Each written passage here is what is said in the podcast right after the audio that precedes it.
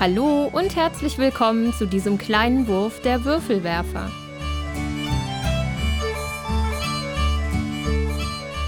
Hallo und danke, dass du wieder zu dem neuen kleinen Wurf eingeschaltet hast. Heute sprechen wir über die Spieldoch in Dortmund.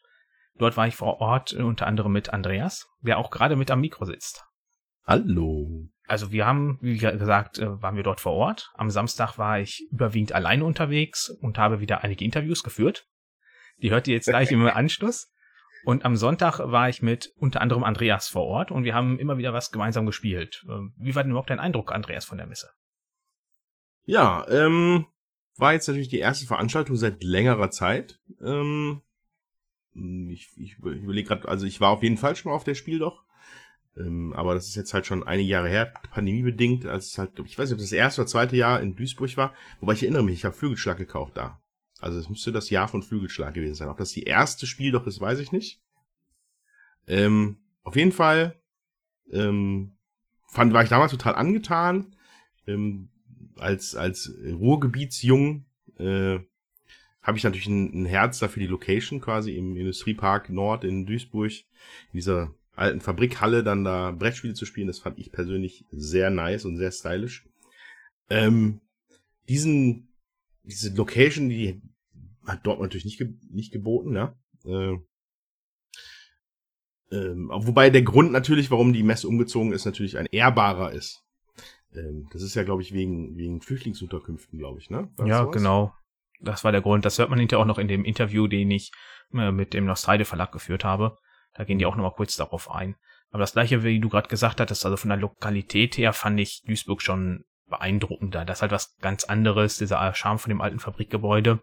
So hat man sich jetzt im Grunde gefühlt, als wenn man in Essen in klein ist. Ja, als hätte man einen klein, eine, eine kleinere Halle in Essen ausgeschnitten, sie mit einem Hubschrauber nach Dortmund verfrachtet und da dann abgeladen. Ähm, aber das ist jetzt auf jeden Fall, also es war jetzt nicht negativ dadurch. Es, es fehlt einfach noch dieses besondere Extra. So für mich. So. Ansonsten Dortmund, äh, es war direkt am Stadion, ne, bei den, bei den Messen von der Messe Dortmund, also Hallen der Messe Dortmund, glaube ich, war das, ne? Ja, ist ja Westfalenhalle, das ist ja das Messegelände. Äh, man muss ja sagen, an dem Wochenende war da absolutes Verkehrschaos gefühlt, weil da Baustellen waren in allen möglichen Richtungen. Ich stand auch eine Zeit lang völlig planlos vorm BVB-Stadion, wusste nicht, wo ich lang muss. ähm, aber ich habe es dann im Endeffekt geschafft. Es geht auch noch, aber äh, an dieser Stelle sei auch vielleicht nochmal erwähnt, kleine Anekdote von dem Sonntag. Äh, durch dieses äh, ja, Verkehrsproblem da war, glaube ich, die Parksituation auch ein bisschen anders. Man, man hat diesmal in, äh, so einer Art Halle sollte, musste man dann parken. Also ich weiß nicht, wo du, du kamst mit dem Zug, du weißt es ja gar nicht, ne? Korrekt. Auf jeden Fall, weil es halt irgendwie so eine Art, sie wirkte eigentlich eher wie so ein Parkhaus oder wie so eine Halle. Ähm, und da wurde man halt reingelotst. Man, das waren nicht die, glaube ich, nicht die normalen Messeparkplätze. So, und da war dann äh, eine Schranke vor mit einem äh, ja, Schrankenwart. So, und äh, sind wir dann da äh, angekommen. Ist natürlich nicht günstig parken da. Ich glaube, es hat acht Euro gekostet. Und äh, wir kamen dann in die unmissliche Lage, dass wir nur einen 5-Euro-Schein und zwei 2-Euro-Stücke hatten. So, 9 Euro für 8 Euro. So, dann äh, entspann, entspann sich da äh, folgende fast schon slapstick-artige Situation, dass der Typ äh, an, an, an, dem, an, der, an der Schranke halt meinte, ja, da kann ich nicht wechseln, habe ich keine, eine, keine 1-Euro-Stücke gekriegt. Okay, und jetzt? Ja, dann nehme ich das doch mal als Trinkgeld. Hat er uns halt eiskalt so serviert. Ähm, ja, das haben wir dann äh, debattiert mit ihm und dann hat er uns vom Parkplatz geschmissen. Wenn Sie so kleinlich sein wollen, dann können Sie auch gerne fahren. ja, da war der, war der Tag schon, ja, schon lustig angefangen.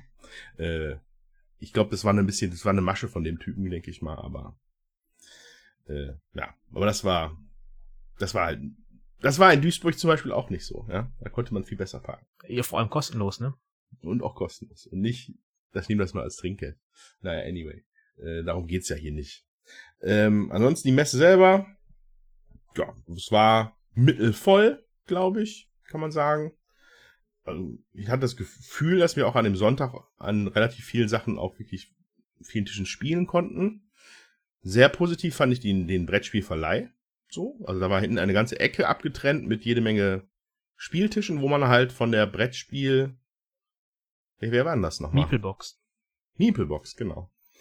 Äh, mit sehr freundlichem Personal, da jede Menge auch Neuheiten halt an den Tischen quasi aus, auszuleihen waren. Äh, wenn dann auch gerade einer frei war, dann kam auch einer zum Erklären.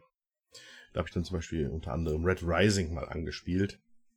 Ähm, Finde ich, ist, finde ich, ist ein schönes Konzept, so, ne? Ich, wenn das jetzt nicht, ich bin nicht mehr ganz sicher, ob das in Duisburg auch so war. Ja, das gab es da auch schon. Ich weiß ja. nicht, ob vom gleichen Verleihservice, aber gab es da auch. Was ich halt am beeindruckendsten dabei finde, ist, dass das wirklich kostenlos ist. Das ist in dem sehr humanen Eintrittspreis inkludiert. Das war ja, nichts. Das, was war das, sieben Euro oder so? Ja, Vorverkauf sieben Euro und äh, Tageskasse dann acht Euro. Kann man sich nicht angenehm. beschweren. Und ich, ich habe auch immer große Hoffnung für die Spiel doch, dass es halt, es soll sich bitte etablieren. Ich habe, mir würde sehr gut eine zweite Messe im Jahr gefallen, ja, wo man hingehen kann.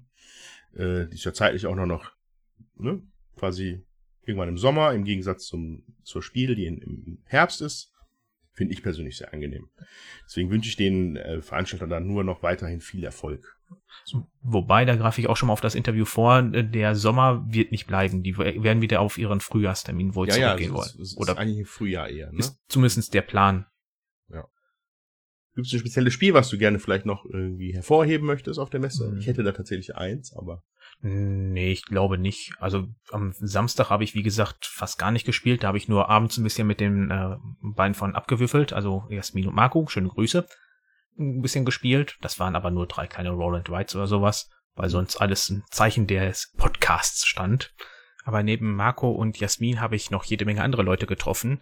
Von daher gehen auch noch äh, schöne Grüße an den Yogi von den Dice Brothers oder an Ingo von den Spielträumern. Äh, die habe ich gesehen. Wer war denn sonst noch vor Ort? Die Purple Queen äh, war vor Ort.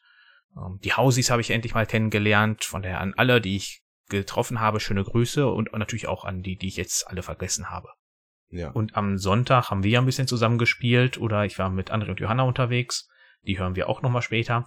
Und da war jetzt eins dabei, äh, das ich schon besonders fand. Das hat Johanna auch mitgenommen. Aber da bespreche spreche ich, glaube ich, lieber in einem großen Wurf in der Gespielsektion in Ruhe dann noch mal ein bisschen drüber. Ähm, was ist denn dein Highlight, was du meinst? Ja, du bringst mich natürlich jetzt in die Lage, vielleicht hebe ich mir das auch lieber auf, ähm, aber ich bin in dieses Gespräch reingegangen, zumindest mit der Absicht, ein bisschen über Libertalia zu sprechen. Ähm, Libertalio, Libertalia von Paolo Mori ist, glaube ich, eine Neuauflage, die jetzt bei Stonemeyer erschienen ist dieses Jahr. Und die haben wir da auch in der Feuerland-Version dann auch sehen können. Und äh, da war ich tatsächlich doch positiv überrascht, ähm, wie das Spiel so, sich so gespielt hat. Also ähm, es ist ein ja nicht es ist ein, es ist ein eigenartiger Mischmasch. Also es ist, es ist kartengetrieben, definitiv. Jeder Spieler hat so ein riesiges Deck mit aber den identischen Karten quasi. Das sind, glaube ich, 50 verschiedene Seeleute. So, die alle unterschiedlich funktionieren. Jeder hat eine eigene Ability. Und die sind auch durchnummeriert von 1 bis 50 oder vielleicht bis 60. Ich weiß nicht, wie groß das Deck war. Ähm, und aus diesen Decks muss man mehrere Piratenraubzüge machen, weil man ist äh, mit Libertalia, dieser Piratenkolonie, das ist ja dieses thematische, thematische Hintergrund davon, äh, möchte man ordentlich Schätze abgreifen, die auf dem Spielplan so ausgelegt werden. Und dann gehen die, äh, diese Piratenraubzüge über mehrere Tage. Und für jeden Tag brauchst du einen anderen Segler. Der ein, ein Spieler am Tisch deckt sechs Karten auf aus seinem Deck und dann kriegt jeder andere auch diese Karten.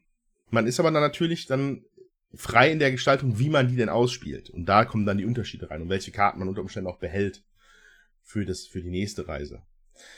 Und äh, ja, und das ist dann fand ich total interessant, also weil die Karten dann die Piraten auch untereinander, untereinander interagieren können.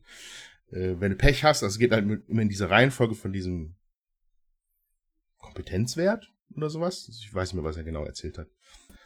Und dann geht's einmal von vorne nach hinten und zwar bei der Aktivierung von so Tageseffekten, aber dann geht es in die andere Richtung bei der Einsammeln der Beute quasi. Also je höher, den höherwertigen Pirat du reingerichtet desto eher hast du Zugriff auf die Beute an dem Tag.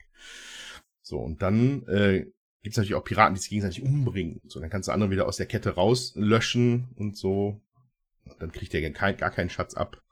Ähm, das war dann doch schon erstaunlich cool. Mit wie vielen Personen habt ihr das denn gespielt? Wir haben das zu dritt gespielt. Die Möglichkeit, also wir hatten, wir waren zu zweit und dann gab es noch einen Erklärbär, der das netterweise mit uns gespielt hat. Ähm, es geht theoretisch von eins bis sechs. Ich glaube, je mehr, desto lustiger auch. Hm. Und ähm, ja, fand ich gut. Kann ich nicht anders sagen. Hätte ich fast, fast gekauft, dann war ich mir dann doch nicht sicher. Ähm, aber da werde ich sicherlich bei Gelegenheit noch mal ein Auge drauf werfen. Äh, genau, auf Libertalia Winds of Galecrest. So hieß es auf Englisch, ich weiß gar nicht, wie es auf Deutsch heißt. Auf jeden Fall auch Libertalia, der Rest keine Ahnung. Ich hatte mich auf, auf der ähm, in Herne auf dem Spielewahnsinn mit der Inga darüber unterhalten. Und da hatte sie mir schon gesagt, dass er irgendwie für eins bis sechs Personen ist. Und da hatte ich versucht natürlich von ihr irgendwie was zu hören, wie das denn ist mit einem Spieler versus sechs Spieler, weil das hört sich irgendwie schon so an, als ob da ein Extremer ist, wo man jetzt versucht hat aufzubrechen, entweder nach oben oder nach unten. Und das dann irgendwie so hört sich für mich halt mittlerweile an, wenn das eins bis sechs ist, dass irgendwie der Fokus halt in eine Richtung eher umschlägt. Aber du deutest ja auch eher an, dass du den Eindruck hattest, dass das eher was Richtung mehr Spieler ist, als jetzt Richtung weniger.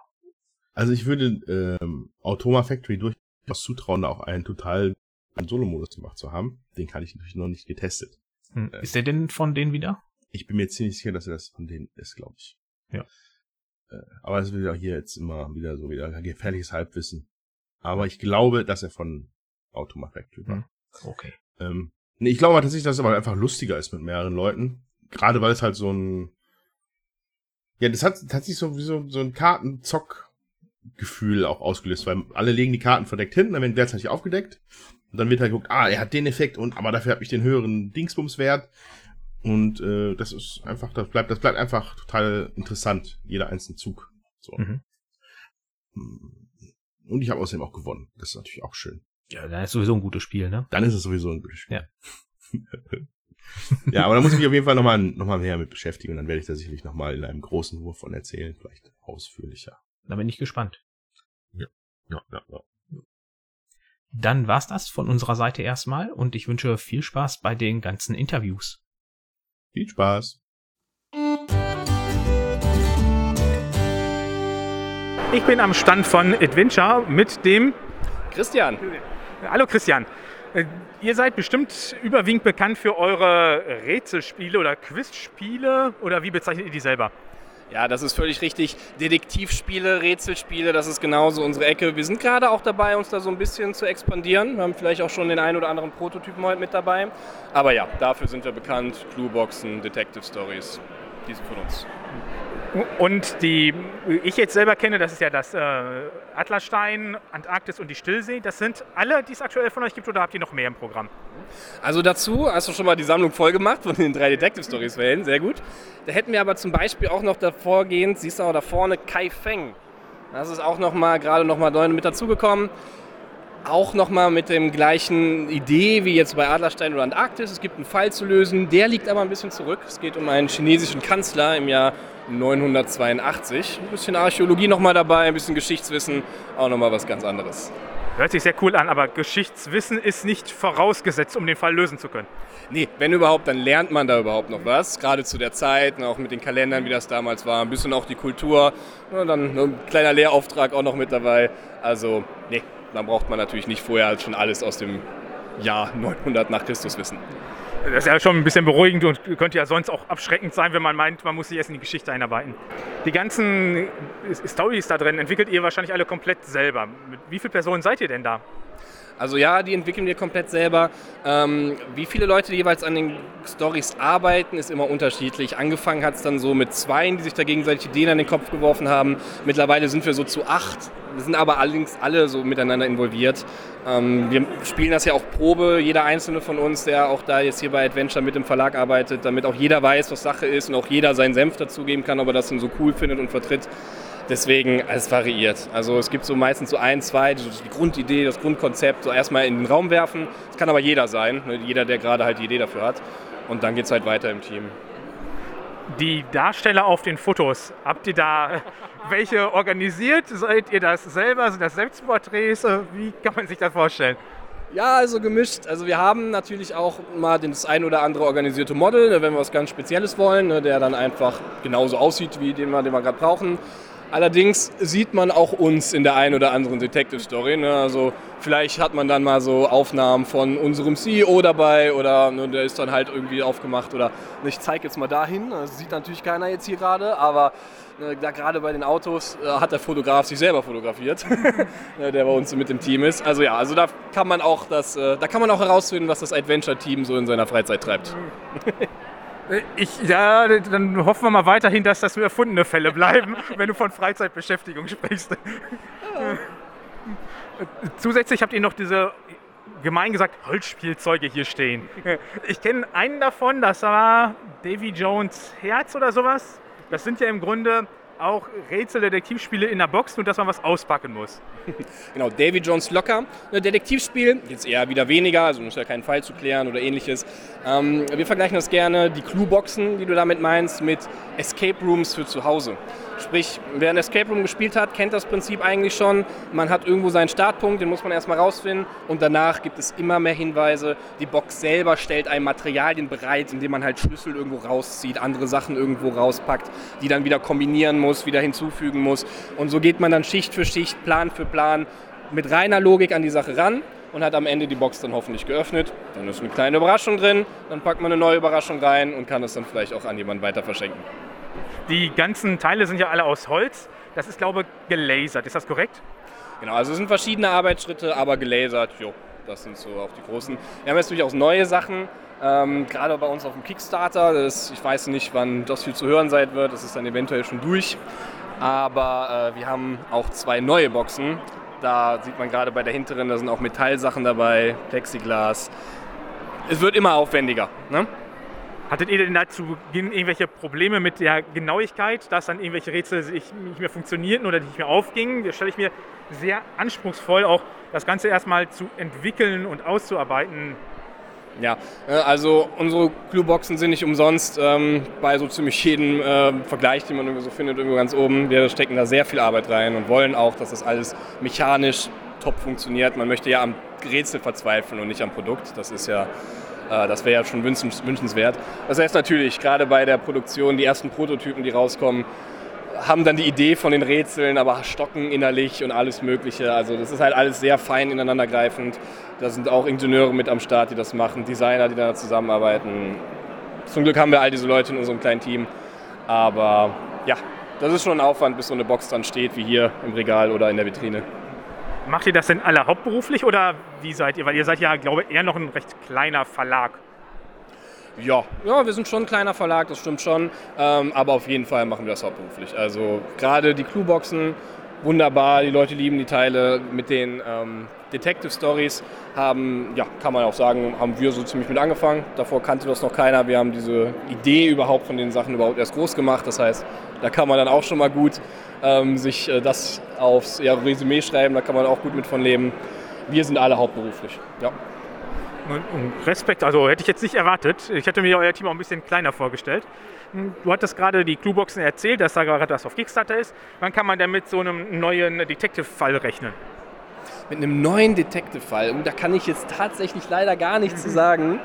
Das ist leider noch alles äh, zu sehr im Prototyp. Mhm. Ähm, ja, da muss ich dich leider, da muss ich dich leider hoffend und rätselnd nach Hause schicken. Da kann ich gar nichts zu sagen. Okay, dann lassen wir uns einfach überraschen. Okay. Ähm, dann haben wir ja jetzt, glaube ich, schon mal die Holz, die Clueboxen und die Adventure-Spiele, bzw. die Detective-Spiele angespannt. Habt ihr sonst noch weiteres im Programm? Ja, schön, dass du erwähnst. Nein, wir haben noch, noch eine relative Neuigkeit, die kam jetzt letztes Jahr raus. Ähm, das ist The Heist, das ist ein Live-Mission-Game. Das ist nochmal was ganz anderes, während man halt die Detective Stories so in Ruhe, so bei sich so auf dem Küchentisch halt, da in die Rätsel rein reingeht, die Akte durchforstet, äh, ist The Heist halt ein bisschen mehr ja, was man so vom Brettspielen vielleicht auch nicht so kennt, mit Stress verbunden so ein bisschen. Denn man muss einen Bankraub planen und hinterher wird der dann live durchgeführt. Ne? Das wird dann mit der App verbunden, zum Beispiel WhatsApp oder Telegram, wie man das halt lieber hat. Und dann bekommt man Live-Feed, man bekommt Dinge, die schief gehen, man bekommt Sachen, ähm, wo dann Informationen unter den Spielern ausgetauscht werden müssen, weil jeder ja vorher seinen speziellen Kram zugewiesen hat. Und dann navigiert man seine Agenten, die halt versuchen, diese Bank auszurauben, Schafft man es am Ende, hat man erfolgreich die Bank ausgeraubt, dient natürlich einem guten Zweck, völlig klar. Ja, und wenn man es nicht schafft, ja, dann hat man ein Problem. Okay, also genau das Gegenteil von den Detektivspielen. Wenn man mal Interesse an der anderen Seite hat, ist man da wohl herzlich eingeladen. Genau, absolut. Sowohl von der Ruhe her im Spiel, eher zu Stress, aber auch die Seitenwechsel. Perfekt. Interessant, also habe ich bisher noch nie von gehört, dass jemand mal in die Richtung gegangen ist. Äh, Sehr beeindruckend. Also ihr habt wohl immer wieder neue Ideen. Äh, Beeindruckend. Damit versuchen wir uns auszuzeichnen. Na, Wir reiten dann, also klar, ne, so Detective Stories ne, machen wir natürlich auch, alles super, da haben wir auch mega Spaß dran. Aber gerade dann so was Neues zu entwickeln, was Neues auf den Markt zu bringen und einfach versuchen, mal in eine andere Richtung zu gehen, das haben wir bis jetzt immer sehr gut hinbekommen und versuchen wir weiterzumachen. Dann wünsche ich euch dabei weiterhin viel Erfolg und Dankeschön für das Interview. Noch viel Spaß auf der Messe. Ja, ebenso. Viel Erfolg. Ich bin bei Kraken Wargames. Da fragt man sich wahrscheinlich, was hat auf einmal die Würfelwerfer mit Wargames zu tun? Aber Kraken Wargames ist im Grunde Brettspielzubehör und neben mir steht der Tobi. Hi, na, wie geht's? Alles gut bei mir. Ich hoffe bei euch auch und ihr seid bisher zufrieden mit der Messe. Ja, absolut. Wir sind auch ohne unser Wargame-Sortiment hier, sondern mit unserem Brettspielsortiment. Deswegen, ähm, die Firma ist auch die Kraken GmbH und wir sitzen in Gelsenkirchen. Okay, und äh, ihr habt jetzt hier Spielematten ausliegen, die super geile Motive haben. Ich bin ja gerade schon selber schwach geworden. Und ihr habt auch noch Inlays dabei. Ist das so im Grunde das, was euch für den normalen Brettspiel-User jetzt interessant macht? Ja, genau. Also unsere Inlays sind ganz neu auf dem Markt. Da haben wir jetzt für zwölf verschiedene Spiele, haben wir die jetzt rausgebracht. Ähm, ja, dann haben wir halt Matten für den TCG-Bereich, verschiedene Matten für die Tische, ne? also mit verschiedenen Motiven, damit du das Ambiente noch ein bisschen mehr hast, wenn du spielst. Ne? Karten einfacher aufheben kannst. Genau. Wir haben noch Würfelschalen zum Beispiel, ja, die wir anbieten, äh, mit einer Fräse aus Holz gemacht oder halt eben welche zum Zusammenknüpfen aus ne? Mattenmaterial zum Beispiel. Genau. Was macht denn jetzt euch so besonders im Gegensatz zu anderen Matten- oder Würfelschalenherstellern? Also erstmal, wir produzieren komplett in Deutschland. Ähm, dann sind unsere Matten wasserabweisend. Hast du, glaube ich, gerade schon gesehen, ne? wie das in der Würfelschale hin und her geschwommen ist. Genau. Ähm, ja, da- das würde ich sagen, das ist sehr besonders und wir haben eine sehr hohe Druckqualität. Das kannst du gerne vergleichen mit anderen. Wird dir sehr gefallen, der Vergleich. Was mir auf jeden Fall beim Durchschauen der Matten aufgefallen ist, sind diese echt genialen Motive. Die saugt ihr euch wahrscheinlich auch nicht irgendwie aus dem Internet, sondern äh, Hier ist der, einer, unserer Künstler, das ist der Oliver Wetter, Ars Fantasio. Und äh, der hat ja auch zum Beispiel hier die wunderschönen Gemälde gemacht. Und ja, die meisten wunderschönen TCG-Werke, die wir anbieten, die kommen aus seiner Feder. Genau. das ist natürlich sehr genial, wenn man so einen Künstler wirklich im eigenen Hause hat. Und äh, da auch von mir echt Respekt und Glückwunsch zu. Ja, wenn ich, wenn ich den Olli fest angestellt hätte, dann wäre ich sehr glücklich. Aber der, der, den kann ich mir nicht leisten. Aber wir, wir arbeiten schon viele Jahre zusammen und äh, das ist eine sehr, sehr coole Zusammenarbeit. Ja. Wunderbar. Und eure Inlays, die sind aus äh, Holz oder aus äh, so Schaumstoff? Gibt es ja auch. Nee, unsere Inlays sind aus Holz komplett und die musst du nicht leimen oder so. Das ist ein Stecksystem. Das Holz ist komplett schwarz. Ja, und immer passend genau für jede Box. Also wahrscheinlich einfache Holzlaserteile, vereinfacht gesagt. Ja, genau, Holzlaserteile, ganz genau. Sehr schön. Und die Sachen kann man nicht nur auf Messen, sondern auch in eurem Online-Shop beziehen oder wie stelle ich mir das vor? Genau, du kannst das im Online-Shop bei uns beziehen, du kannst es bei Fantasy Welt bekommen zum Beispiel. Ähm, ich glaube, der Taschengeld-Dieb hat die, für, für Händler gibt es das bei Blackfire im, im Sortiment. Genau, ja. Und du hattest dann gerade noch auf die großen Leinwände neben mir gedeutet, die kann man auch normal bei euch beziehen oder wie ist das? Nein, äh, im Moment kann man die bei uns noch nicht beziehen, ähm, sondern beim Oliver direkt auf der Seite, bei Ars Fantasio. Genau. Äh, Fantasio.shop ist das. Genau. Alles klar, dann äh, werden da bestimmt mal die ein oder anderen vorbeischauen. Also ich kann das wirklich nur empfehlen. Das sind beeindruckende Bilder, die auch an äh, so manche äh, Science-Fiction- oder Fantasy-Serie angedeutet sind, beziehungsweise ich glaube auch teilweise wirklich die Grafiken übernommen haben, oder? Ähm, ja, es sind immer äh, Anlehnungen an Popkultur letzten Endes. Oder um es einfach zu sagen, Klassik trifft auf Popkultur, in welcher Form auch immer. Beeindruckend. Also ich wäre viel zu blöd für sowas zu malen. Also äh, ich habe immer Respekt für jeden Künstler, der sowas Cooles machen kann. Vielen Dank. Habt ihr sonst noch was Besonderes, auf das ihr hinweisen möchtet? Naja, kommt das Spiel doch nach Dortmund und habt Spaß. Okay, wenn ihr das hört, ist das wahrscheinlich ein bisschen spät. Dann kommt dann nächstes Jahr. Oder wahrscheinlich nach Essen auf die Spiel. Auf jeden Fall, nach Essen auf die Spiel. Gut, dann vielen lieben Dank für das Interview und euch noch weiterhin viel Erfolg hier. Ja, danke schön, dir auch. Viel Spaß noch. Ciao.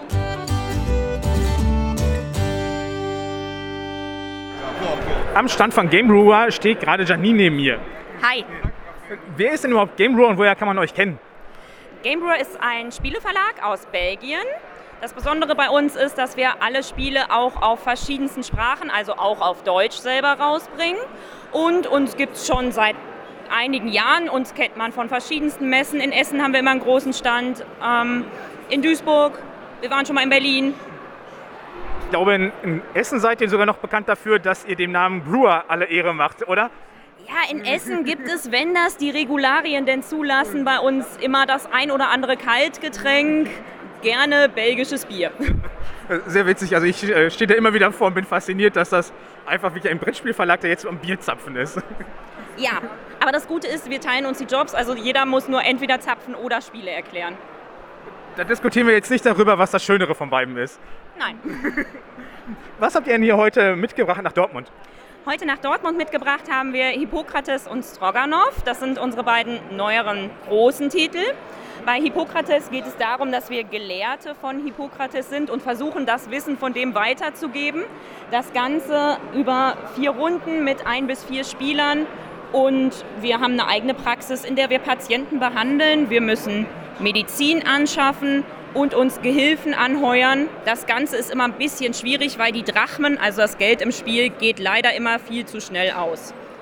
Bei Stroganov sind wir im 16. Jahrhundert zur Zeit des Zaren Ivan dem Schrecklichen, der versuchen will, das russische Reich bis Sibirien auszugrenzen, äh, auszubreiten. Entschuldigung. Ähm, wir dürfen über einen Zeitraum von vier Jahren die verschiedenen Jahreszeiten durchspielen. Wir dürfen uns bewegen, Länder ausbeuten, wildern, Fälle sammeln, um in der Gunst des Zaren möglichst zu steigen. Ja, natürlich geht es um Siegpunkte im Endeffekt. Und das Besondere bei Stroganov ist, wir sammeln nicht nur Siegpunkte, sondern wir sammeln auch sogenannte Geschichtspunkte. Also wir wollen Besonderheiten in unserer Reise erleben. Dafür gibt es Punkte und aus den Punkten werden, wenn wir wieder nach Russland im Winter zurückkommen, Lieder geschrieben, die uns neue Ressourcen und neue Punkte bringen. Also beide geschichtsträchtig angehauchte Spiele zumindest, wie ich das jetzt zumindest auch schon mal von Gugeng kenne, was ja im China spielt, Matti. Genau. Ja, das ist immer, ich finde das immer sehr schön, dass wir immer so ein schönes Thema dabei haben. Wir haben aber noch andere Neuheiten dabei. Wir haben nämlich auch noch Rulebänder dabei. Das gibt es jetzt schon ein kleines bisschen länger, aber vielleicht hat der eine oder andere auch schon mal davon gehört. Hier haben wir nämlich ganz viele verschiedene Themenbereiche in ein Spiel gebracht. Ähm, das Spielbrett ist in fünf Bereiche aufgeteilt. Jeder Bereich hat eine andere Themenwelt und in jeder Themenwelt dürft ihr eine andere Regel manipulieren, sodass möglichst zu eurem Vorteil diese Regel verändert wird im restlichen Spielverlauf. Das hört sich auf jeden Fall sehr abwechslungsreich an.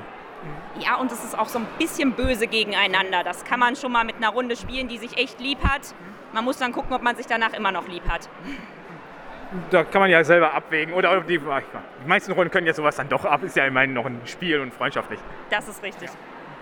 Weißt du denn auch schon irgendwas, was in Essen, sprich im Herbst veröffentlicht werden soll? Ja, genau. Im Herbst kommen zwei Neuheiten von uns. Und zwar kommt zum einen Oak raus und zum anderen die die Paläste von Carrera. Ähm, letzteres ist ein Plättchenlege- bzw. Nimm-Spiel, bei dem erstmal das Allerwichtigste, es sieht super, super schön aus. Also ich habe schon Bilder gesehen, könnt ihr euch gerne auch bei Boardgame Geek oder bei uns auf der Seite schon angucken.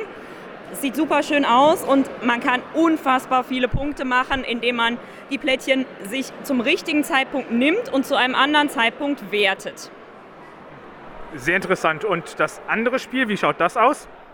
Also bei Oak, da geht es darum, dass wir eine Gruppe von Druiden haben, die wir durch das Spiel führen, die sich um einen, ja, quasi in einer magischen Welt befinden. Es ist ein Worker-Placement-Spiel, bei dem ihr euch aber nicht gegenseitig die Plätze wegnehmt, sondern man darf seinen Druiden auch da einsetzen, wo schon ein anderer ist.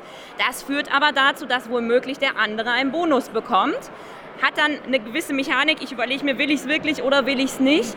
Außerdem, das nächste Besondere, ihr könnt eure Worker, also eure Druiden quasi mit Fähigkeiten im Laufe des Spiels ausstatten, sodass die noch magischer werden, noch mehr besondere Fähigkeiten bekommen und mit denen dann in diese Welt eintauchen. Sieht auch super schön aus. Guckt es euch auf jeden Fall mal an. Auf jeden Fall in ganz anderer Themenrichtung. Nachdem wir gerade über das Geschichtliche noch gesprochen haben, geht es hier jetzt auf jeden Fall komplett in den Fantasy-Bereich ab. Gibt es dazu die Fotos schon bei Boardgame Geek oder auf der Homepage? Weißt du das?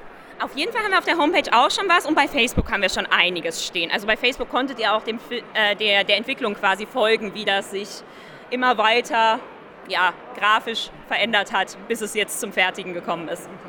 Super. Dann vielen lieben Dank für das Interview und euch noch viel Spaß hier auf der Messe. Sehr gerne, kommt gerne vorbei.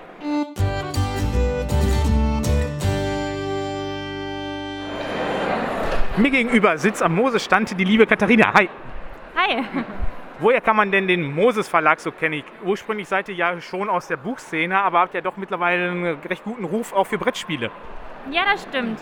Ähm, es gibt uns schon seit über 25 Jahren und bekannt sind wir vor allem für die Black Stories. Die haben jetzt ihr ähm, 15 Jahre, äh, ihr 15-jähriges Bestehen ähm, gefeiert. Und vielleicht kennt der eine oder andere uns auch von unseren äh, Sebastian Fitzek-Spielen. Da gibt es das Safe House-Spiel und äh, Killer Cruise. Das sind ja, glaube ich, beides direkt kooperative Spiele, wo man ja, wie es für den Fitzek typisch ist, irgendwie hinter einem Mörder abhaut oder den jagt, korrekt? Ja, genau, richtig. Man muss sich ins Safe House retten und vor dem Mörder fliehen. Und äh, das sind ja jetzt beide schon ein bisschen ältere Spiele, wobei ja äh, das Killer Cruise, glaube ich, von letztem Jahr ist. Was habt ihr denn sonst so Neues hier am Stand mit dabei? Ja, wir haben viele neue Spiele mit dabei. Die wichtigsten wären vielleicht äh, Sailorman Dice. Das ist ein ganz einfaches Roll-and-Ride-Spiel, leicht erklärt, kann man überall hin mitnehmen, mit bis zu vier Spielern ähm, spielbar und dauert ungefähr 20 Minuten. Das ist anscheinend so ein bisschen mit äh, Segelthema angehaucht, richtig? Genau, wir haben hier Würfel. Auf den Würfeln stehen äh, Symbole wie der Anker oder die Glocke oder ein Steuerrad. Und auf dem Spielfeld ähm, ja, trägt man seine Zahlen auch in einen Fluss ein. Also alles rund um das Thema Meer. Gibt es, glaube ich, auch noch nicht so oft in den äh, Brettspielen. Auf jeden Fall mal eine schöne Abwechslung zu sonst generischen Themen. Ja, genau, richtig. Auf der anderen Tischseite steht jetzt neben uns 4 aus 8. Äh, Da steht noch oben in der Ecke Quiz. Also ein weiteres Quizspiel neben dem äh, bekannten Kneipenquiz bei euch. Richtig. Hier ist es auch ein kooperatives Spiel. Ähm, es gibt eine Frage, zu der acht mögliche Antworten gegeben sind. Vier von diesen acht sind aber falsch und diese muss man mit den Outplättchen bedecken. Und um zu überprüfen, ob das Ganze richtig ist, legt man dann eine Scheibe da drauf und ähm, sieht dann mit dieser Schablone, ob die Antworten wirklich stimmen. Kann man diese Scheibe nicht irgendwie austricksen oder auswendig lernen? Oder stelle ich mir das jetzt irgendwie zu einfach vor? Nein, was man natürlich jetzt nicht sehen kann, ist, dass die Fragekarten rund sind. Ähm, auf jeder Fragekarte ist eine Zahl vermerkt und diese Schablone hat auch äh, Zahlen aufgemalt. Und um die richtige Antwort dann rauszufinden, muss man die Schablone im richtigen Winkel auf die Fragekarte legen. Okay, also dann kommt da der gemeine Trick hinzu, damit man das nicht einfach äh, durchs Hingucken schon lösen kann. Ja, genau. Und noch weiteres, habt ihr auch mehr als für diese beiden jetzt hier mitgebracht? Ja, dann äh, erkläre ich dir vielleicht noch kurz All About Animals. Das ist auch ein ähm, nettes Spiel, das man mit bis zu fünf Mitspielern spielen kann. Hier muss man Tiere einschätzen. Es gibt zwei Schwierigkeitsstufen. Äh, In der Mitte liegt ein Stapel mit äh, Tieren. Diese Tiere müssen dann Kategorien zugeordnet werden. Also zum Beispiel wird das Tier älter als 25 Jahre, ja oder nein? Oder wiegt das Tier mehr als 20 Kilo, ja oder nein? Ist es ein Allesfresser, ja oder nein? Ich lege dann mein Tier, das ich jetzt gerade gezogen habe, auf eine ähm, Karte drauf, sage, ja, das Tier ist ein Allesfresser und meine Mitspieler können jetzt überlegen, ob das stimmt oder ob sie ihr Veto einlegen möchten. Je nachdem, wer dann recht hat, bekommt Punkte oder muss sogar Punkte abgeben und auf der ähm, Punkteleiste zurückgehen. Also das ist auch wieder ein kompetitives Spiel. Richtig, genau. Hört sich auf jeden Fall wieder sehr interessant an und gerade so Tierthemen kommen ja, glaube ich, aktuell ganz gut an. Wenn man noch das Archinova da bei Feuerland mit hat, äh, bekommt, das geht ja auch ab komplett durch die Decke. Richtig, genau. Könnt ihr schon was zur ähm, Ausschau in Richtung Herbst sagen? Ja, im Herbst wird es zwei neue Titel bei den Black Stories geben. Da freuen wir uns schon sehr drauf. Ein neues Spiel und auch eine neue Autorenedition.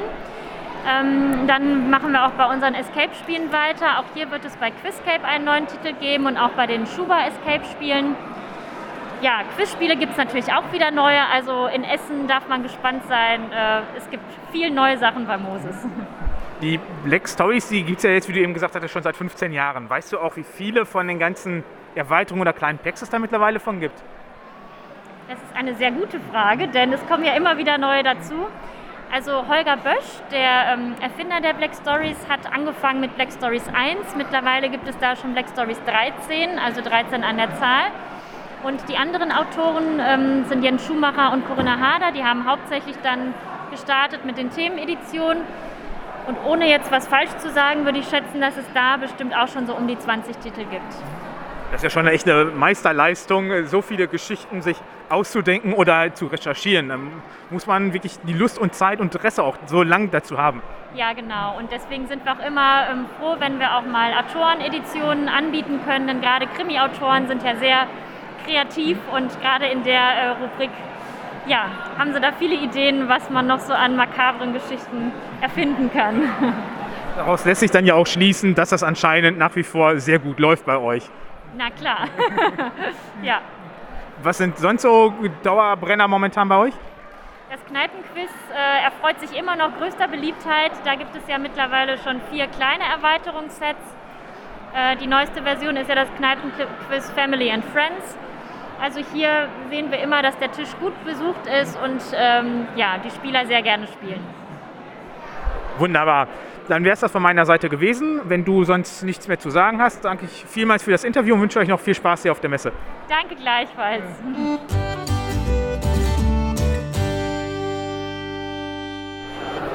Marcel von Strohmann Games steht neben mir. Hallo Marcel. Hallo. Ihr seid ja noch ein relativ junger Verlag mit drei, vier Jahren, oder? Zweieinhalb, ziemlich genau, oder gut zweieinhalb jetzt. Äh, genau, wir haben begonnen Anfang 2020 und ja, dann haben wir natürlich erstmal Spiele gesucht. Die ersten Titel sind dann rausgekommen Ende 2020 und jetzt ja, sind wir quasi, wenn man so möchte, eigentlich im dritten Jahr im Sinne von, dass wir Spiele haben, aber das erste Jahr war dann eher, da kam die erste Spiele natürlich auch sehr spät raus und zwei von den dreien, die ich mal dem ersten Jahr zurechne, kamen sogar erst 2021 dann raus, weil es natürlich ein bisschen, als da schon losging mit, mit, mit Covid und der ganzen Verzögerungen in der Produktion und der Lieferung. Äh, ja, aber insoweit würde ich mal sagen, wir haben unser drittes Spielejahrgang ist jetzt. Dafür wart ihr halt am Anfang direkt gut mit dabei mit Fantastische Reiche. Genau, das war das erste Spiel, was dann auch verfügbar war, war dann gleich eine Kennerspiel-Nominierung. Also es war Kennerspiel des Jahres Nominierung, war schon gut. Ja, das glaube ich, da hat ja auch irgendwie keiner groß mit gerechnet, weil ich glaube, es hieß ja vorher so, da ist überhaupt kein Markt in Deutschland für vorhanden und dann ist es ja doch ziemlich durch die Decke gegangen.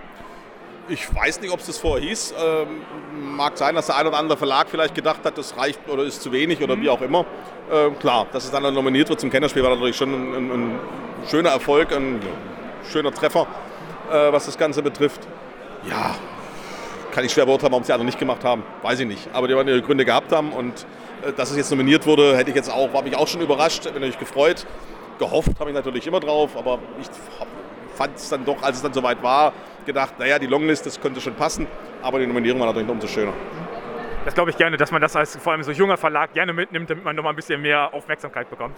Ja, genau. Das ist ja so ein bisschen einmal dann die Marke in Anführungszeichen zu platzieren, dass man eben Strohmann Games dann auch kennt und kennenlernt. Ich meine, das Feedback, was man kriegt, ist immer sehr positiv, dass wir eine schöne Auswahl haben, gute Spiele finden. Ähm, aber wenn man dann oftmals dann eben dann doch ein bisschen weiter hinten rausschaut oder dann doch in eine breitere Masse dann nochmal geht, dann kennt es halt eben doch noch keiner. Und da ist gerade sowas natürlich immer schön, um da schöne Aufmerksamkeit zu kriegen. Äh, da konnte man ja jetzt gerade schon herausnehmen, dass ihr euch nicht auf Fantastische Reiche ausruht, sondern doch so ein bisschen mehr rausgebracht habt. Was ist denn so aktuell noch mit am Start bei euch? Also aktuell jetzt hier, wir sind ja in, in, in Duisburg, äh, Dortmund auf der Spieltag dieses Jahr, äh, haben wir jetzt eigentlich gar keine ganz frischen Neuheiten. Wir haben jetzt mal hier die Spiele äh, am Start, die quasi nach letztjährigem Essen erschienen sind. Die waren dort seit Essen zwei Tage schon unterwegs, aber eben noch nicht, noch nicht vor Ort. Das heißt, das sind jetzt äh, Fantastic Factories, das ist äh, Glow, und das ist Seastead, die wir jetzt hier quasi als ja, quasi Neuheiten dann an Bord haben. Und für dieses Jahr, für Essen, werden wir Virtu am Start haben. Das ist, äh, würde ich sagen, bisher unser komplexestes Spiel, also ein Expertenspiel, hat aber einen sehr, sehr spannenden Rondellmechanismus, in dem man sein Rondell selber anpassen muss und kann mit Karten. Das heißt, man kann die Aktion etwas verändern, auch die Reihenfolge verändern. Das habe ich jetzt so noch nicht gesehen und ist wirklich sehr, sehr faszinierend. Spielt äh, wieder, also Virtu kommt von Machiavelli, das Buch von ihm. Ähm, weil ich das noch richtig weiß, bin eigentlich nicht ganz so bewandert in der Geschichte dort, aber in, in Italien in diesem Zeitraum spielt es dann auch insgesamt. Und was auch hoffentlich für Essen dann da ist, das müsste jetzt hoffentlich dann fertig sein und dann auch bald aufs Schiff kommen, dann müsste es auch noch reichen, dass wir QE, das wir dann in Essen haben, das kennt ja der eine oder andere auch schon, äh, wo wir die deutsche Version dann machen, also ein Versteigerungsspiel mit unbegrenztem Geld, was trotzdem funktioniert und sehr viel Spaß macht. Ähm, das dritte im Bunde, das wird hoffentlich rechtzeitig fertig. Die letzte Info ist gerade mal zwei Tage alt, ist, dass es am 20. September dann fertiggestellt wird äh, in Polen. Äh, das heißt, äh, das würde dann noch gerade so reichen, Punktlandung, aber entsprechend noch sehr, sehr eng. Das wäre Star Trek Missionen. Das ist also der fantastische Reiche Ableger von, oder andersrum, der Star Trek Ableger von Fantastische Reiche. Also es ist ein komplett eigenes Spiel, also jetzt nicht nur die Karten mit anderen Karten, sondern ein komplett eigenes Spiel, aber auf dem gleichen Konzept basierend. Und wir haben tatsächlich noch äh, was ganz Neues, äh, was wir äh, wahrscheinlich noch nur als Demo zeigen können. Das wird Ende August fertig werden. Ähm, das äh, wird aber in China produziert leider und deswegen werden wir es vermutlich noch nicht für Essen da haben. Wir müssen mal schauen, ob wir eine einigermaßen günstige Flug- oder Zugverbindung vielleicht kriegen, dass wir ein paar vielleicht da haben werden. Aber ich bin da eher skeptisch. Also wenn wir ein gutes Angebot haben, kriegen wir es vielleicht, ansonsten nur als, als zum Zeigen. Das ist tatsächlich ein Partyspiel, das wir jetzt Stromer Games jetzt nicht zwingend dafür bekannt ist. Ähm, aber das hat uns äh, sehr, sehr gut gefallen und irgendwie mit allen Runden, die ich gespielt habe, haben mich mehr oder weniger genötigt, das müsst ihr unbedingt machen. Äh, das heißt Secret Identity hat tatsächlich bei der UK Games Expo jetzt auch bei den Partyspielen den Preis der Jury da gewonnen. Äh, und äh, ja, macht einfach Spaß, ist ein Partyspiel. Wir werden jetzt sicherlich nicht zum Partyverlag werden, aber es ist grundsätzlich aber alles möglich. Ich habe ja immer gesagt, bei uns die Voraussetzung, dass das Spiel bei uns erscheint, ist dass erstmal, dass es mir gefällt und dass ich auch denke, dass es anderen gefallen kann. Und das trifft bei dem Spiel auf jeden Fall zu. Äh, und wie gesagt, auch wenn es so ein bisschen unser Portfolio, ja, vielleicht auch, wenn man es positiv ausdrückt, abrundet in diese Richtung, äh, ja, passt trotzdem ganz gut, glaube ich. Also habt ihr wieder ein gutes Portfolio für Essen schon geplant und dann auch wieder sehr abwechslungsreich, beziehungsweise noch abwechslungsreicher als zuvor, wenn jetzt sogar Partygames mit dabei sind. ja, wie gesagt, das ist jetzt, äh, ja, wir sind da mal offen. Wenn das Spiel dann passt, das muss nicht immer ein Brecher sein. Wir haben ja auch andere Spiele, die jetzt QE ist ja auch im Familienbereich, kann man vielleicht sogar mit Abstrichen auch sogar als Partyspiel bezeichnen. Äh, das Secret Identity ist eher so ein klassisches äh, dann Partyspiel. Aber wie gesagt, das macht Spaß, ist dann auch bis acht Spielern spielbar, hat schönes Material, äh, passt alles auch so zusammen. Deswegen haben wir auch gesagt, komm, das machen wir dann auch. Wir haben lange überlegt, ob wir das eben als Strohmann Games machen oder ob wir vielleicht sogar einen eigenen Unterbrand machen, dass wir sagen Strohmann Spezial. Aber eigentlich wird man das dann auch irgendwie diskreditieren und wir stehen da schon auch voll dahinter und deswegen wird es auch bei Strohmann Games ganz regulär erscheinen. Das QE hatte ich damals kurz nach der Messe gespielt, wo das auf Englisch erschienen ist. Das ist wirklich total verrückt, dass man wirklich einfach bieten kann, was man will und was für Dimensionen das ganze Spiel annehmen kann. Da bin ich echt gespannt, äh, welche ähm, äh, wie groß das dann in Deutschland ankommt. Da bin ich auch viel Erfolg mit. Ja, vielen, vielen Dank. Ja, ich habe auch gedacht, das Thema ist halt so ein bisschen ähm, ja, Quantitative Easing oder quantitative Lockerung, glaube ich, auf Deutsch übersetzt, ist natürlich schon sehr sperrig und dann, ich weiß nicht, ob die Leute sich dann wohlfühlen, in dieser Hochfinanzwelt da zu spielen, in Anführungszeichen. Aber dadurch, dass eben genau so ein Zuckerspiel so ein bisschen ist und dann diesen, der Spaßfaktor da so im Vordergrund steht vor dem Thema, bin ich guter Dinge, dass das dann auch als erfolgreich wird. Sehr schön. Dann vielen lieben Dank für das Interview und euch noch viel Erfolg hier. Ja, danke. Gleichfalls.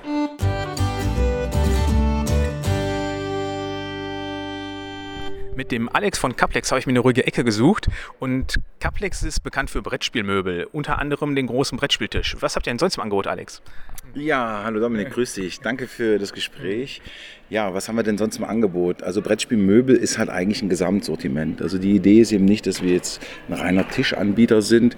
Wir haben ein komplett eigenes Tischkonzept. Ne? Das ist bei uns der Altar. Der Name ist da Programm mit einem Mittelfuß und da haben wir wirklich was etabliert, was den Leuten sehr gut gefällt. Die Tischplatten, die Abdeckplatten sind halt am Tisch verstaubar und wir haben eigentlich so alle Features, die man sich wünschen kann. Alles aber integriert am Tisch und nicht irgendwelche unnötigen Sachen, die für den Spielkomfort wenig interessant sind. Ne?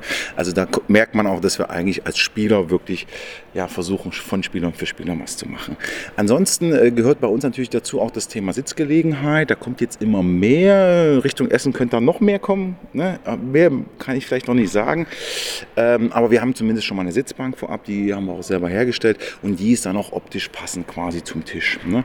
Was dazu dann noch kommt, sind unsere Regale. Wir haben Brettspielregale und äh, da ist das besondere Konzept, dass wir versuchen, eine lückenlose, lückenlose Befüllung zu ermöglichen. Ja, ich weiß, es geht nicht mit allen Schachteln, klar, aber wir haben trotzdem so ein paar Schachtelgrößen, die einfach sehr konstant laufen, weil sie natürlich auch, ich sag mal, im Einzelhandel verfügbar sind und weil jeder kennt die klassischen Quadrate etc. Ne? Und für diese haben wir dann eben ein Regalkonzept entworfen, wo du eigentlich lückenlos das Ganze reinbekommst. Das heißt, du siehst maximal Spiel und eigentlich minimal Regal. Gleichzeitig bieten wir eben auch neun verschiedene Dekore an, sodass es in jeden Wohnspielbereich auch rein mitpasst.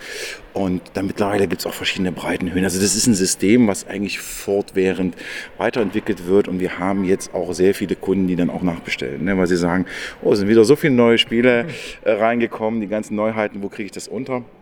Und unser Konzept ist eigentlich, dass wir das so konstruieren, dass die zueinander stellbar sind. Das heißt, die Fachhöhen sind identisch, die Böden bleiben dann immer auf derselben Höhe. Wenn ich also ein neues Regal da ranpacke, dann habe ich immer noch die gleiche Höhe und es sieht nicht aus wie Kraut und Rüben, sondern es fügt sich eigentlich nahtlos ineinander ein. Ne? Das ist so, ist so die Palette plus noch ein bisschen Kleinkram. Spielmatten bieten wir natürlich auch an. Für die Tische kriegt man aber auch einzeln bei uns und so ein bisschen Würfeltürme und Zubehör. Also so in die Richtung bei den Regalen, die sind dann nicht modular, wenn ich das richtig verstehe. Also das heißt, ich kaufe die in einer gewissen Facheinteilung, das ist wahrscheinlich mit euch abgesprochen und dann ist das auch so fix und kann nicht geändert werden. Wir haben ein Raster, ein sogenanntes. Das heißt, innerhalb dieses Raster bewegen wir uns.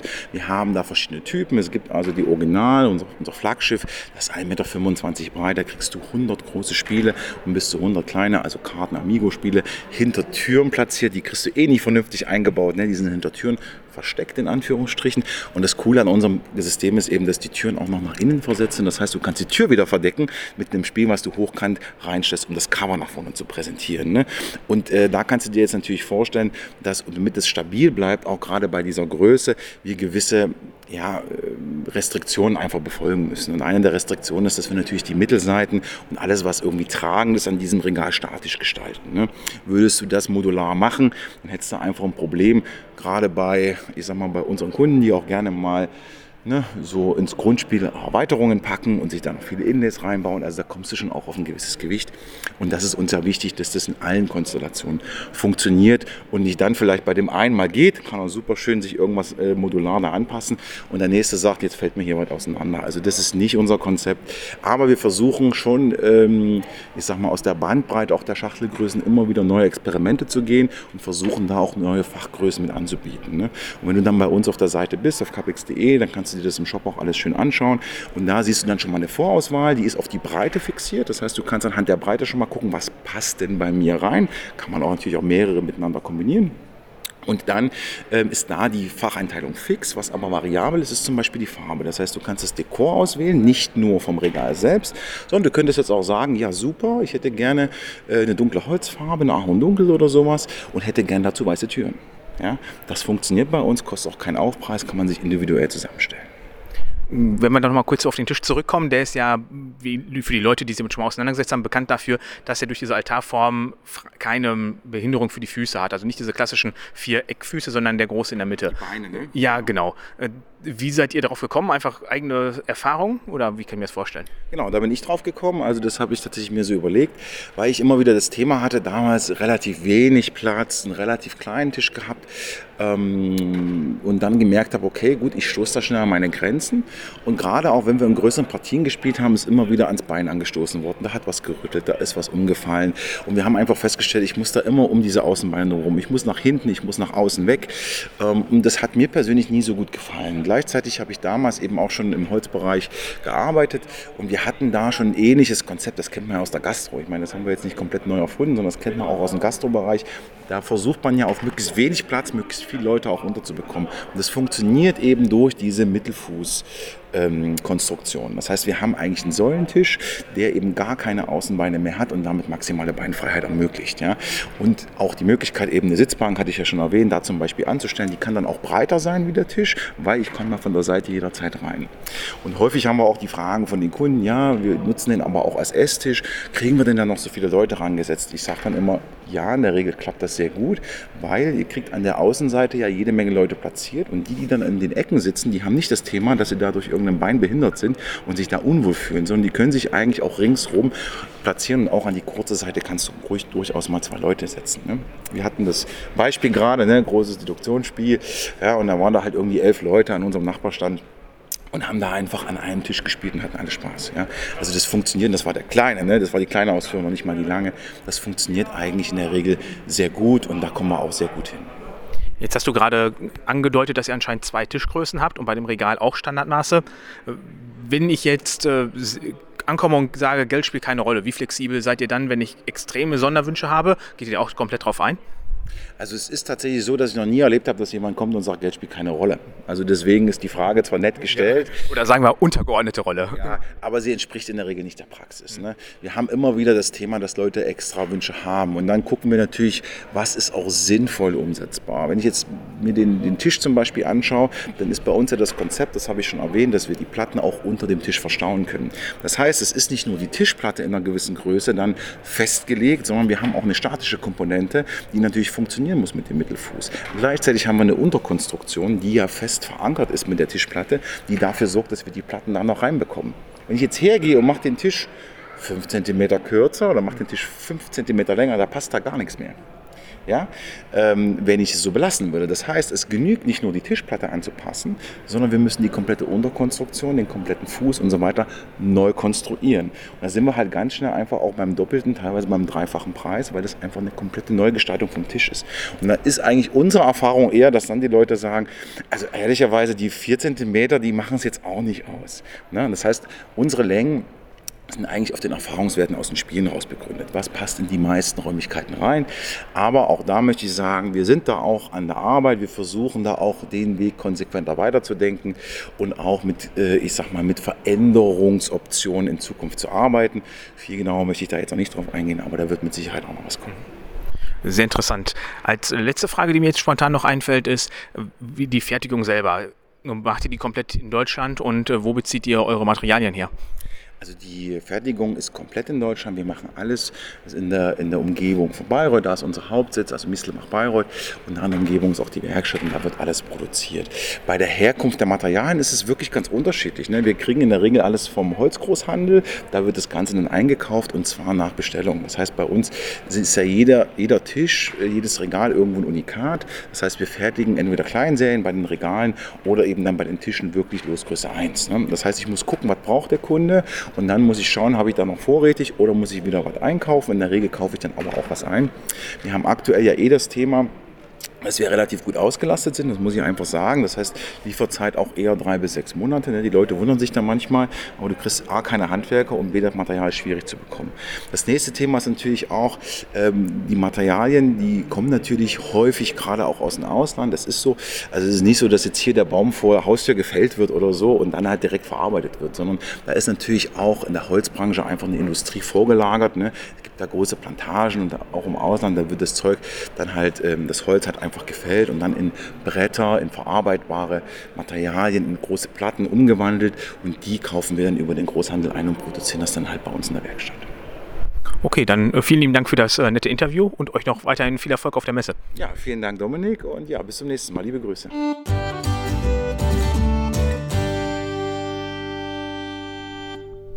Mir gegenüber sitzt der Jan vom Nossheide Verlag und das ist der Ausrichter der Spieldochmesse. Hallo Jan. Hallo. Äh, Wer ist denn überhaupt der Nostheide Verlag und woher kann man euch kennen?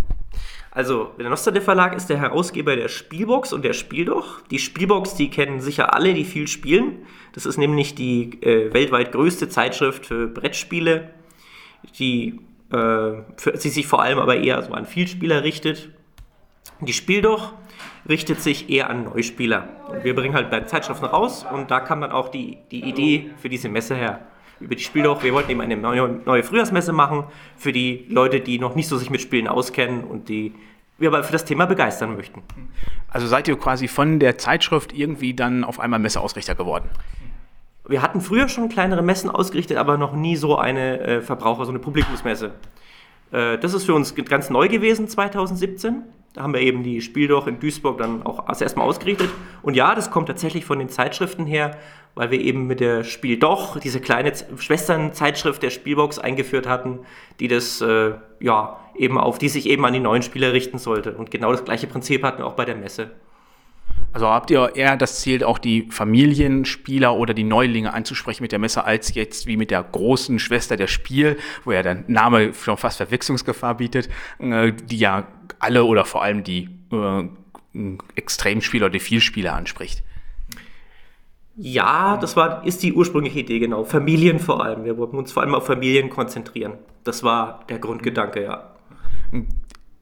Mm, da habe ich jetzt aber auch manchmal auch den Eindruck, mittlerweile hat sich das so ein bisschen gewandelt. Also ich war auf den ersten beiden Spieldochmessen auch dabei, da hatte ich den Eindruck, dass das mehr war. Wenn ich jetzt sehe, dass, äh, dass Feuerlandspiele einen großen Stand schon mit dabei hat und auch äh, andere ihre Kenner- bis Expertenspiele mit aufbauen, scheint sich das auch so ein bisschen zu wandeln. Kann das sein? Ich würde nicht sagen, dass es sich wandelt, ich würde sagen, es ergänzt sich halt. Also ja, Feuerland natürlich. Wir, wir nehmen immer gern jeden auf die Messe, der auch kommen möchte. Wir wollen uns ja auch in Zukunft noch ein bisschen erweitern. Das ist auch äh, schon fest geplant, ja. Also von, was die, von den Leuten, von den Ausstellern, die herkommen. Und ja, wir haben natürlich auch für die, für die Fehlspieler, für die Kenner immer auch was da im Programm und das wird sich auch nicht ändern. Aber unser Fokus ist immer noch unsere Grundidee in der Messe, die, die, die neuen Spieler zu finden. Also diejenigen, die noch zu, dafür zu begeistern fürs Spielen, die noch nicht so groß in der Materie drin sind wenn man sich ein bisschen umschaut, scheint das ja auf jeden Fall auch aufzugehen, weil man immer wieder auf Familien mit Kindern, egal in welchem Alter trifft, die ja anscheinend recht neugierig sind. Und ich denke mal, da bietet sich auf jeden Fall der Ort im Ruhrgebiet, ob jetzt Duisburg oder Dortmund sei erstmal außen vor, ja doch auf jeden Fall gut an, weil man wahrscheinlich mehr Laufkundschaft hat, als jetzt ein bisschen abgelegenen oder nur in einer größeren Stadt hätte. Ja, das ist richtig. Ähm, wir spekulieren, natürlich darauf, dass man halt im Ruhrgebiet auch die meisten Menschen hat. Hier hat man halt so viele Ballungszentren und äh, abgesehen davon, dass wir auch zum Beispiel für die Spielbox, unsere Zeitschrift, unsere allermeisten Abonnenten auch hier aus NRW haben. Da lag es auch nahe, natürlich dann die Messe hier zu machen. Das war auch einer der Gründe dafür, warum die hier im Ruhrgebiet stattfindet. Ähm, aber ja, natürlich, der Ballungsraum, klar. Hier sind die ganzen, ganz einfach gesagt, hier sind die ganzen Spieler, hier äh, kommen die hin, hier haben sie einfache Fahrtwege. Jetzt seid ihr dieses Jahr nach Dortmund umgezogen, weil das Messegelände äh, anderweitig für ukrainische Flüchtlinge genutzt werde. Wie zufrieden seid ihr denn in Dortmund und äh, habt ihr schon in Aussicht, ob es nächstes Jahr in die äh, atmosphärisch schönere Halle geht oder in die typische Messenhallenumgebung wie hier in Dortmund? Ja, also Duisburg mussten wir, wie schon erwähnt, äh, weg, weil das halt, weil die Halle, die wir da hatten, die wirklich schön war, diese alte äh, Fabrikhalle, äh, gesperrt wurde für ukrainische Flüchtlinge. Ist blöd gelaufen, ist halt so. Äh, wir mussten halt dann kurzfristig was, uns was Neuem umsehen. Dortmund war halt äh, früh schon im Fokus drin, hat sich dann halt auch gut angeboten, die haben gut kooperiert. Und dann haben wir halt hier unsere Messe in dieser Halle, Halle 5 gemacht, die halt für unsere Größenverhältnisse ziemlich genau dem entsprach, was wir auch in Duisburg hatten. Dann haben wir gesagt, da können wir gut planen, das machen wir. Da wir aber nächstes Jahr, wie gesagt, noch mehr Aussteller haben, mehr Fläche, logischerweise, müssen wir so oder so wahrscheinlich expandieren. Duisburg ist in dieser Hinsicht schwierig in der alten Halle. Da können wir das zwar noch herrichten, es ist machbar, aber schwierig. Hier haben wir natürlich noch die Möglichkeit, auf eine größere Halle auszuweichen ist also alles noch offen. Ein Für und Wider müssen wir alles noch abwägen. Okay, dann warten wir einfach, was da kommt. Und ich denke mal, so gegen Herbst bis Winter wird man dann irgendwas von euch erfahren, wo es wahrscheinlich hingehen wird. Da, ja, darauf hoffen wir, dass wir das so, so bald als möglich sagen können, weil die nächste Messe ist ja schon im März. Also wollt ihr auf jeden Fall wieder zurück an den ursprünglichen Termin, um die Frühjahrsneuheiten mehr präsent zu haben als jetzt im Sommer, wo man ja merkt, ähm, viele Neuheiten aus dem Frühjahr, die sind ja nicht mehr die Neuheiten und was Neues ist ja, glaube ich, hier jetzt auch nicht großartig dabei. Ja, das ist äh, natürlich, das stimmt. Wir wollen wieder ins Frühjahr zurück, damit wir auch die Frühjahrsneuheiten, von denen es ja auch recht viele gibt, nicht ganz so viele wie im Herbst, das stimmt, aber wir wollen natürlich auch wieder auf das Märztermin zurück. Da gibt es auch wieder die ganzen Frühjahrsneuheiten besser äh, aktueller zu sehen. Und das ist natürlich auch ein Termin, der weit genug weg ist von der Spiel Essen. Ja, mehr kann man dazu gar nicht sagen. Okay, dann habt ihr ja eh auch noch die beiden Zeitschriften, die hast du eben angesprochen. Da ist ja ein sehr breites Publikum mit angesprochen, dadurch, dass ihr die Spiel doch und die Spielbox habt. Und da hat ja auf jeden Fall die Spielbox im letzten Jahr, meine ich, einen neuen Chefredakteur bekommen. Wie ist das denn überhaupt angekommen? Oh, das ist ein schwieriges Thema. äh, tatsächlich äh, gab es eine Kontroverse, das stimmt, vor allem bei den, bei den älteren Abonnenten, ja. Wir haben aber auch äh, viele, viel, viel, viel positives Feedback bekommen. Die Änderung war ja nötig. Hin und wieder muss man einfach einen Generationenwechsel machen. Das ist halt einfach so. Und ja, dann gibt es natürlich Änderungen, das war auch klar, war auch jedem im Vorfeld klar. Ähm, Also das Feedback ist gemischt, größtenteils positiv. Es gibt auch ein paar Kritiken, aber wir arbeiten daran, es ist ein Entwicklungsprozess. Also keiner geht unter, niemand wird komplett vor den Kopf gestoßen. Das Heft entwickelt sich eben. Also dadurch, dass ihr ja die Änderungen, die durchgeführt wurden, überwiegend ja auch weiterhin durchführt, scheint ja die positive Resonanz auf jeden Fall zu dominieren, was mir selber ehrlich gesagt auch zuspricht, weil ich finde die Änderungen durchaus positiv. Das ist, äh, das ist wirklich schön. Ja. ja, eine von vielen Stimmen. Wir haben wirklich einige sehr, sehr schönes Feedback auch bekommen von vielen Leuten, die auch geschrieben haben, lange E-Mails, wie, wie schön ihnen neue Dinge gefallen. Also von daher auch das neue Papier, das ja äh, jetzt sehr viel umweltschonender ist. Das hat sich auch, äh, hat auch viel positives, viel positive Resonanz erzeugt. Ja, und äh, ja, wir denken, dass wir auf einem guten Weg sind.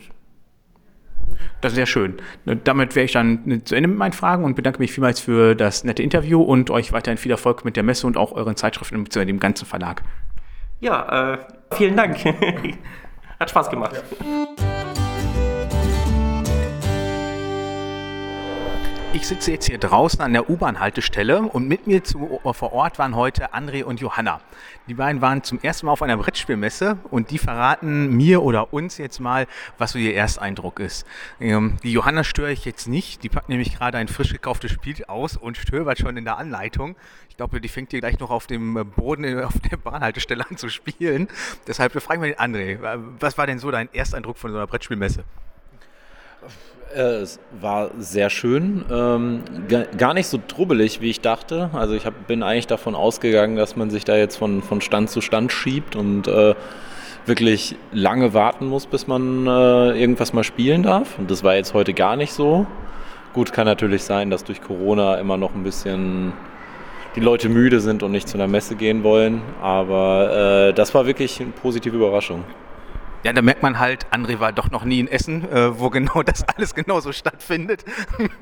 Äh, also das Drängeln und Warten auf Spieletische kennen wir ja da alle nur zu Genüge. Äh, ansonsten, wir haben ja recht viel gespielt. Wie hat euch das so gefallen, dass man sich irgendwo hinsetzen kann und nur die ganze Zeit die Regeln erklärt bekommt? Ähm, fand ich sehr gut. Ähm, hängt aber meiner Meinung nach stark auch an dem oder an der Person äh, dran, die es erklärt. Also wir hatten jetzt heute wirklich die weite äh, Range von, hat das super erklärt, bis hin zu, ja gut, hätten wir uns auch selber die Regeln durchlesen können, da wären wir, glaube ich, schneller gewesen und wir hätten alles besser gewusst. Ähm, deswegen, es ist ganz nett. Ich denke, so kommt man auch schneller ins Spiel, auch wenn dann die Person bei einem sitzt und ähm, einem das nochmal zusätzlich erklärt oder einem vielleicht noch ein paar Kniffe zeigt. Ist eigentlich ganz cool. Ähm, aber wie gesagt, steht und fällt mit der Person. Also das ist auf jeden Fall eine Erfahrung, die wahrscheinlich auch viele von uns teilen können, dass so ein Erklärbär das Spiel schon deutend beeinflussen kann. Johanna lacht gerade neben mir, weil sie ein Bärenspiel hat und ich Erklärbär nenne. Es ist halt üblich, dass wir ja unter den eingefleischten Messegängern die ganzen ja als Erklärbären bezeichnen. Jetzt unterbreche ich Johanna trotzdem beim Schmökern. Was ist denn dein Eindruck heute gewesen?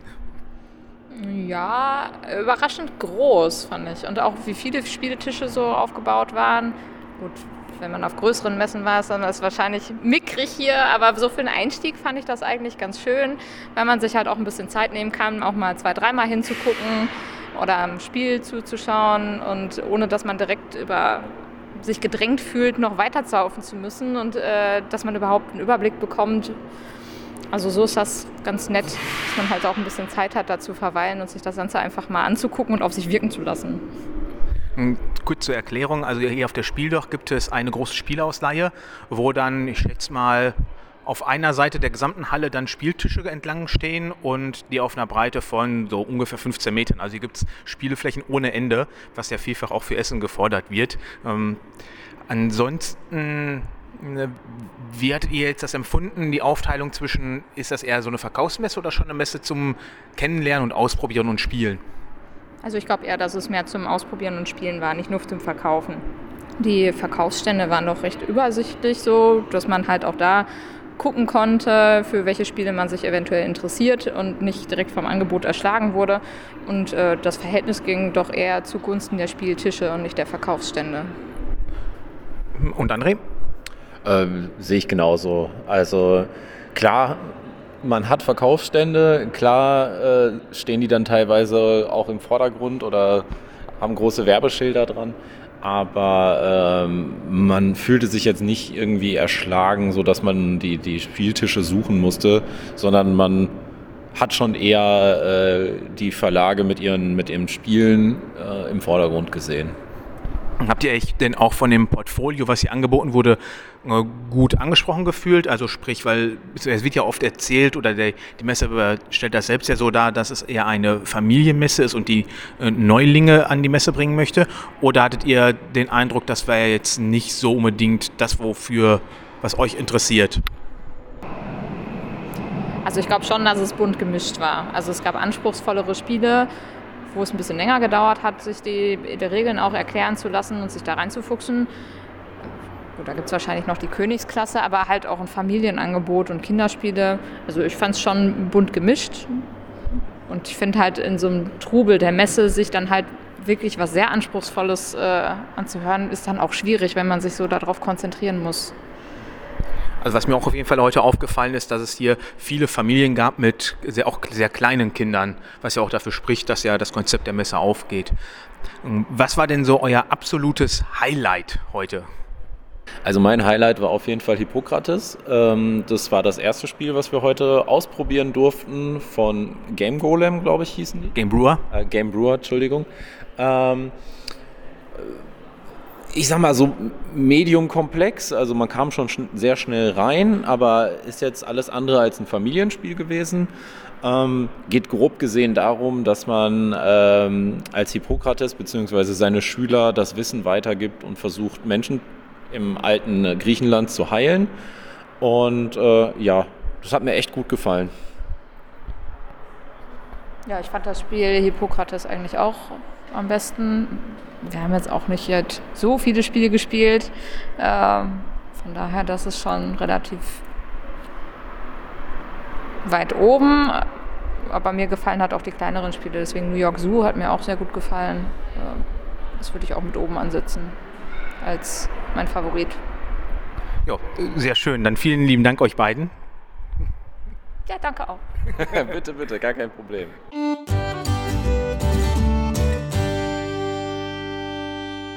So, danke, dass du äh, hier diese ganzen Interviews dir äh, angehört hast. Wir hoffen, die haben euch gut gefallen. Äh, Dominik hat sie mit Liebe zusammengetragen und zusammengeschnitten. Danke dafür. Sehr gerne. Und äh, ja, wir hoffen, dass euch die Aufgabe des kleinen Wurfs gefallen hat. Äh, wenn ihr ein paar Sterne über habt, würden wir uns sehr freuen, wenn ihr uns die geben könntet bei den Podcast-Anbietern eurer Wahl mit einem kleinen Review dabei.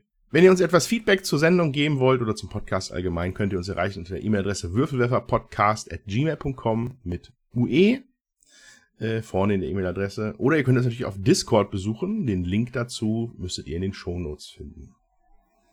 Und auf Twitter sind wir natürlich ebenfalls äh, zu finden. Genauso wie auf Instagram beides mal einfach nur Würfelwerfer. Instagram haben wir wiederbelebt. Ja. Dominik wiederbelebt. Ja, ich versuche es. Ich äh, gestehe nach wie vor ein, dass ich da echt nicht durchblicke, wie das da funktioniert. Wenn ich das öffne, habe ich ständig die gleichen Bilder und ich frage mich jedes Mal, wieso? Die habe ich doch schon geliked, zeig mir noch was anderes. Ja, nicht meine Welt irgendwie. Ja, naja. Gut. Äh, Dann ja. bis zum nächsten Mal. Tschüss. Bis zum nächsten Mal. Tschüss.